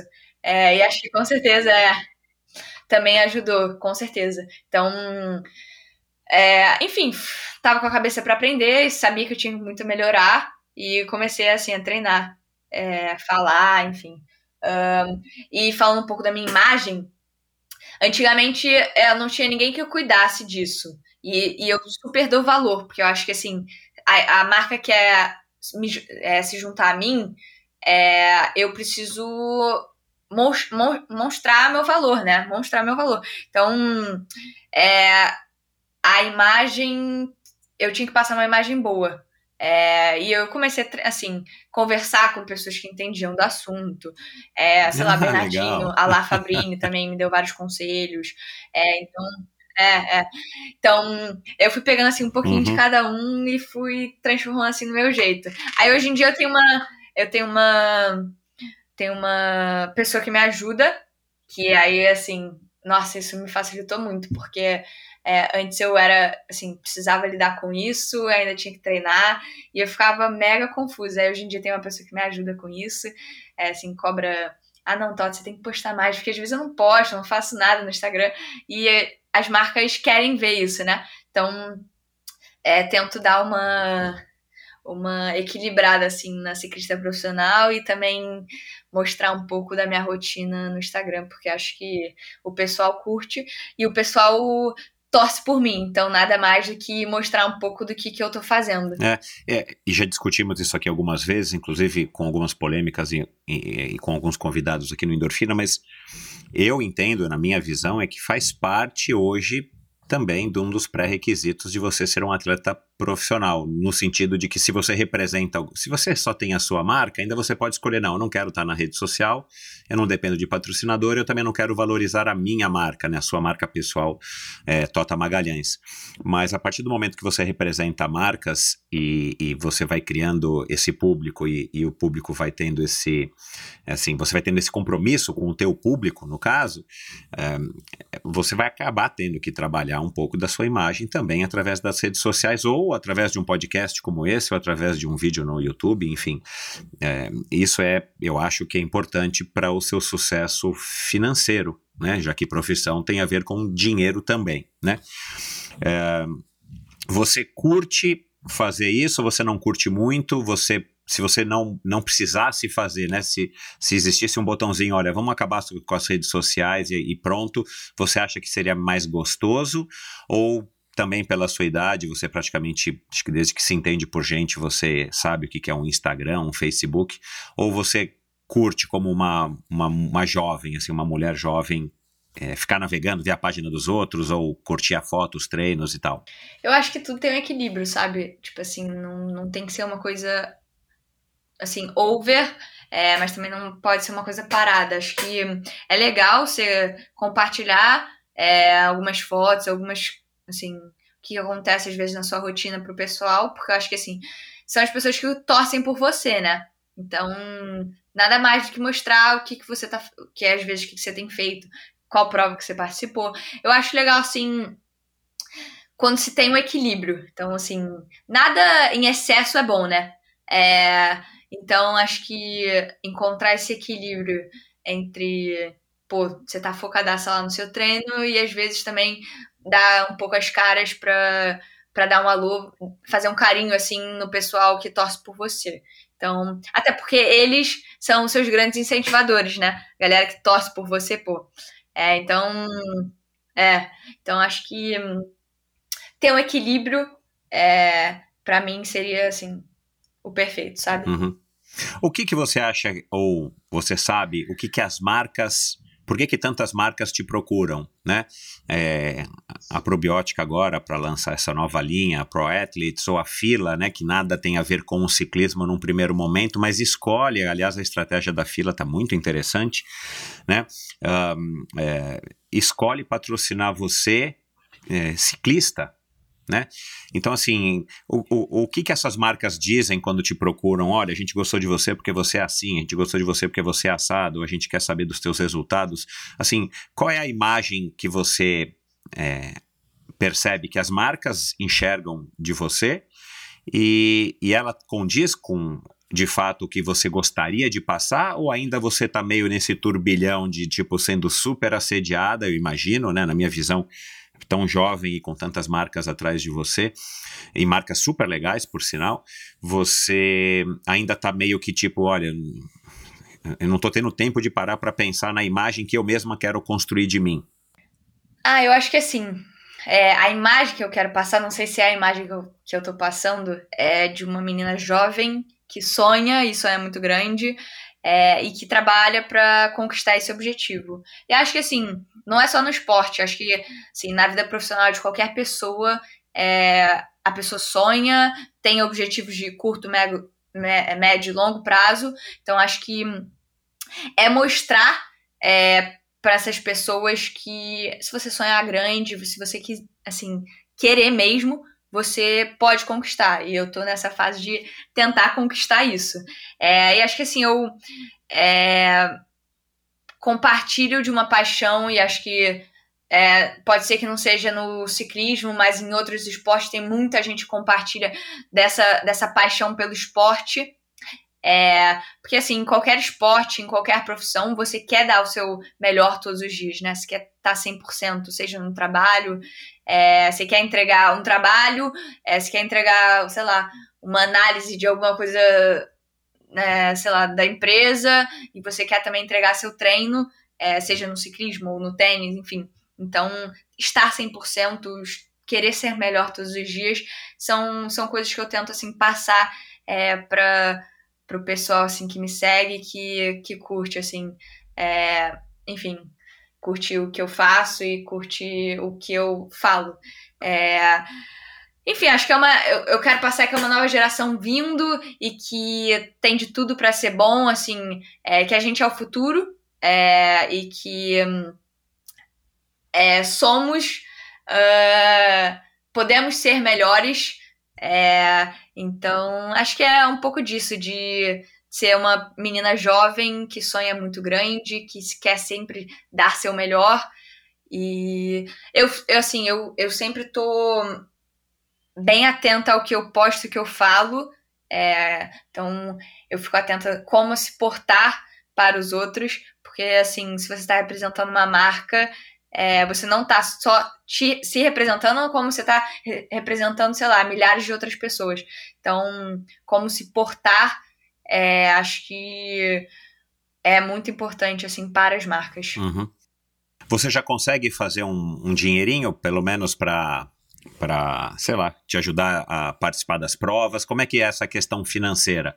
Ou você já comprou um flat aí do lado e vai já já sair de casa? quem dera, quem dera. Ah, eu, assim, é, consigo hum, pagar minhas provas se eu preciso, é, mas, assim, acho que é, o, assim, o patrocínio que eu ganho eu tento guardar o máximo porque como eu, eu sei do meu objetivo de longo prazo e que minha vontade de ir para a Europa. Então, Legal, isso aí. Eu brinco que eu sou uma startup, então as empresas estão vindo investir. É, as, as empresas estão vindo investir em mim para um, para algo maior, sabe? Então é um dinheiro que eu estou segurando. É, é, obviamente é um dinheiro, uma quantia pequena, mas enfim, que eu estou guardando para para ir lá para fora um dia. Fazendo um pé de meia, né? E você tem esse, esse, esse, essa condição privilegiada de você, enfim, vir de uma família de classe média, média alta, e poder continuar morando com os teus pais, comendo na casa dos teus pais, tendo esse conforto que não é só um conforto é, psicológico, mas também te dá condições para que você né, tenha uma moradia legal, uma comida legal e que você não precise se preocupar com lavar tua roupa ou né, você tem esse, esse empurrão dos teus pais que é não é todo mundo que tem, mas ele é fundamental para te, enfim, para te dar a estrutura que você precisa. Nunca subiu ainda a cabeça, tipo assim, você se achar que você é a, a, a, a última bolacha do pacote, o último biscoito? Não, é, boa, que bom que você falou biscoito, que a gente tá falando aqui com carioca, tem que ser biscoito. Olha lá, lá, eu fui rápido, eu fui rápido aqui. é, não, acho que assim, um, um, dos meus principais valores, assim, que eu coloco assim na, na mesa é a humildade sempre. Acho que a humildade te leva longe. Então, é ter isso na cabeça e assim, saber de onde você veio e de onde, onde você quer ir. Uhum. E a humildade tá, tá, nesse, tá nesse meio, sabe? É a ponte. Uhum. Mas em nenhum momento até hoje na tua carreira você se pegou, tipo, dando uma viajada que, tipo, a tua mãe chega e, e te chama de Ana, Ana Vitória. É, assim. é, às vezes eu dou uma viajada e falo assim: caraca, eu realmente sou muito sortuda é, é, de, assim, de estar tá vivendo isso tudo e eu tô vivendo um sonho, com certeza. É, mas, assim, acho que até minha mãe sempre fala e meu pai também. É, tota cabeça no lugar, humilde sempre, porque uh, é, é aquilo, né? Gentileza gera gentileza. Então, se você for uma pessoa humilde, alguma hora o mundo te dá alguma coisa em troca. Então. Definitivamente. Assim, saber de onde você veio, quem te ajudou é, nesse caminho todo, ser grata sempre a isso. E, enfim, é seguir com isso, de ser grata sempre a todo mundo que esteve no seu caminho, porque com certeza eles foram é, uma pecinha é, nesse, nessa, nesse sonho que eu estou construindo. Legal. Para a gente acabar, Tota, é, duas perguntas. O que que você mais sonha, assim, tipo, se você pudesse é, escolher, assim, um, ou uma prova, um título, um resultado, assim, o que que hoje te enche os olhos ou que é o seu grande sonho? Que só sua mãe sabe e eu vou saber aqui agora. Não, eu acho, eu acho que eu falo para todo mundo, assim, é Olimpíadas, com certeza. Sonho, assim, de longo prazo, com certeza Olimpíadas. É, para mim é o ápice de qualquer atleta. E... Hum, assim, eu tenho até na minha porta do meu quarto um símbolozinho da Olimpíada, para sempre quando eu acordar, Legal. sempre quando eu acordar, eu lembrar do meu sonho e da onde que eu quero chegar. Então, acho que dá aquela motivada sempre quando eu acordo de manhã. E vamos supor que a gente tivesse agora aqui, sei lá, você com 29, 30, 35 anos, vai, enfim, você já tivesse no auge da tua carreira, né? Porque a, a- tá cheio de atleta campeã aí que tem essa idade, eh, ciclistas, né? Campeã tem, tem essa idade, mais de 30, mais de 35 anos. E, e a gente tivesse aqui comentando, né? Eu e uma outra pessoa jovem como você, assim, e da mesma maneira como você fala hoje do Avancini, o que, que você gostaria de, de ouvir dessa pessoa nessa nossa hipótese aqui, nessa nossa situação hipotética? Assim, qual é o legado, o que, que você gostaria de deixar para que daqui a 10, 15 anos as meninas então de 10, de, de, de 15, de 20 anos falassem da Tota Magalhães, a, a, a que foi uma grande ciclista, ou a que está no final de carreira de uma grande carreira, é que, que ela deixou de, de legado, qual é a característica dela, que todo mundo vai curtir a Tota, que vai ser uma grande heroína brasileira do ciclismo. que acho que qualquer um pode sonhar e pode conquistar. Então, é, acho que você dormir à noite pensando no seu sonho e ter clareza dele, é, não importa assim qual a grandeza dele, acho que para qualquer um, sonho é um sonho é, e que é, você saber ter clareza na sua cabeça que você pode chegar lá é, e chegar. Então, acho que é, o que eu sempre bato na tecla é que, assim, sonhe, sonhe grande, que, o, que você vai conquistar. Então, é isso que eu quero passar para todo mundo. Tota, boa sorte no Letap, né? Daqui a algumas semanas você vai estar largando aí na é, como é, defensora do título, né? Provavelmente você vai, você vai largar com o número, você vai largar com o número um. Se você planeja ir para a Bélgica ou para a Europa daqui a pouco, trata de reativar o seu alemão, que isso é importantíssimo, né? Tô eu aqui dando uma de pai, mas reative o seu alemão, né? Porque eu imagino que teu inglês deva estar bem, bem ok. Mas é legal você ter mais uma língua, principalmente uma língua europeia. E se você quiser, eu te mando aqui a dica do podcast Manda de sim. notícias em alemão. E quem quiser saber mais, quem quiser te acompanhar, quem por acaso não te acompanha nas redes sociais, qual que é o melhor canal? Você mesmo que responde ou essa pessoa aí que você falou que está Não. respondendo agora os teus, os teus é, direct no Instagram? Sou eu mesmo que respondo, é tudo caseiro. É, me sigam lá no Instagram, Tota Magalhães, que qualquer dúvida, qualquer mensagem que vocês qui- quiserem, é, tô lá para responder. Legal. E para o pessoal que já me segue, é, galera, obrigada de coração pela torcida de sempre. Vocês têm- podem ter certeza que é uma motivação extra sempre. Legal, isso aí. Sigam a Tota, escrevam para Tota, digam para ela aí que vocês a ouviram aqui no Endorfina Podcast. E Tota, muito obrigado, boa sorte aí nessa, nessa reta final pro Letap. E claro, eu tô aqui sempre torcendo e acompanhando é, a tua carreira para para quem sabe já no ano que vem já te trago aqui de volta com mais um, um título, mais experiências e tal, com novidades para contar. E a gente espera que você esteja talvez não em Paris, mas quem sabe em Brisbane em 2028, né? Talvez um pouco mais real, com um pouco mais de lastro. Apesar de que se você conseguisse estar em Paris em 2024, acho que também é uma experiência legal, por mais que possa ser que você não esteja no topo da sua carreira. Mas enfim, são só opiniões. Muito obrigado mais uma vez e boa sorte. Obrigada, Michel, pelo convite. Fiquei muito feliz de estar aqui hoje. É, E sou fãzaça aí do podcast. Legal, pode deixar que vai se chamar Tota Magalhães, viu? Não esqueci É isso. disso. Legal, um beijo, obrigado. Valeu. E é isso, pessoal. Espero que vocês tenham curtido esse episódio. Eu já faço aqui a recomendação. Se vocês gostaram desse episódio com a Tota, ouçam também o episódio com o Nicolas. São duas pessoas aí da nova geração do ciclismo brasileiro e o ciclismo brasileiro precisa desses representantes, precisa dessa, dessa renovação, desse, dessa lufada de ar fresco. E tomara, tomara que a Tota consiga aí o que ela busca. Uma menina aí que, que merece todo o nosso respeito, apoio E claro, não custa nada sonhar e ela já está começando aí a carreira dela, esse, esse pontapé inicial que ela teve com o Bernardinho e com todo o suporte que ela está tendo, a atenção que ela está chamando.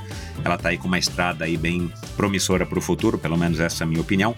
É, deem um alô para ela, como eu falei aqui agora, vai lá na rede social dela, no Instagram, perdão, no Instagram dela, Tota Magalhães, eu vou colocar um link também no post do episódio de hoje, lá no endorfinabr.com. E se você curte ciclismo, você vai ouvir aqui no, enfim, na, na história do Endorfina, episódios com né, a Lulu Five, a Gisele da Lulu Five, Gisele Gasparotto, você vai ouvir com a Ana Paula Polegatti, com a Marcella Toldi, a Flávia de Oliveira, a Viviane Faveri, aí o mountain bike Adriana Nascimento, Jaqueline Mourão, Roberta Estopa, já passaram por aqui o Bernardinho e também por tabela o Nauber, que são ciclistas e triatletas lá do, lá do Rio de Janeiro, que treinam também com o Walter Tucci, que já passou por aqui, o Henrique Avancini, é claro, o Cocuzzi, a Larissa Fabrini, também aí da equipe a fila, assim como a, a, a Tota e, e enfim, é, você encontra esse e todos os episódios do Endorfina lá no endorfinabr.com, nesse mesmo agregador que você está ouvindo aqui. No meu site endorfinabr.com você encontra todas as informações a respeito aí de todos os episódios, de todos os convidados.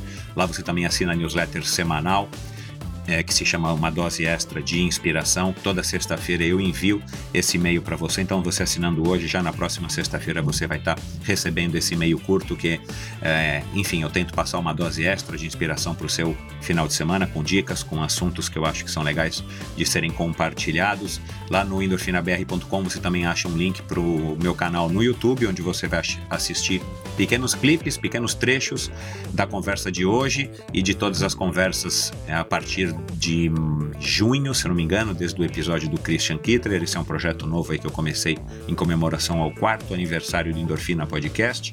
E lá também você encontra, claro, no meu site, maneiras de apoiar financeiramente esse projeto que conta muito com a sua ajuda. É isso, pessoal. Espero que vocês tenham curtido. Muito obrigado aí a Probiótica, Suplay, a Pro Athletes, a linha nova da Probiótica por ter apoiado esse projeto, por ter tornado viável esse episódio.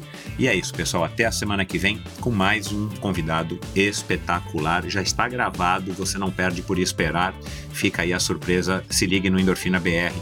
É, no Instagram para você saber já já quem é o próximo convidado. Obrigado e um abraço. Nos esportes, sempre nos perguntamos qual o nosso maior adversário, porque no final é sempre a gente contra a gente mesmo. Por mais que a mente conte muito, chega uma hora em que o corpo pede e nosso físico nos chama para ir além. Por isso, iniciamos uma sequência de episódios especiais com o oferecimento da Probiótica Pro Athletes, feita para atletas disponível nas melhores lojas especializadas do Brasil. Saiba mais em probiotica.com.br. E esse episódio foi um oferecimento da Bovem Energia. Bovem, há uma década fornecendo energia e gerando resultados para consumidores do Mercado Livre. Quer ser livre? Fale com a Bovem, energia que inspira. Saiba mais em bovem.com.br e através do perfil no Instagram Bovem Energia. Esse e todos os episódios do Endorfina Podcast são editados pela produtora Pulsante. Obrigado por ouvir esse episódio do Endorfina. Acesse o endorfinabr.com, vá no post do episódio de hoje para conhecer um pouco mais sobre o meu convidado e alguns assuntos abordados em nossa conversa.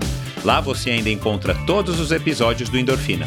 Siga o Endorfina BR no Instagram e confira imagens inéditas e inusitadas dos meus convidados. Participe enviando comentários e sugestões. Se você curtiu, colabore assinando Endorfina no seu agregador de podcasts preferido e compartilhando com seus amigos.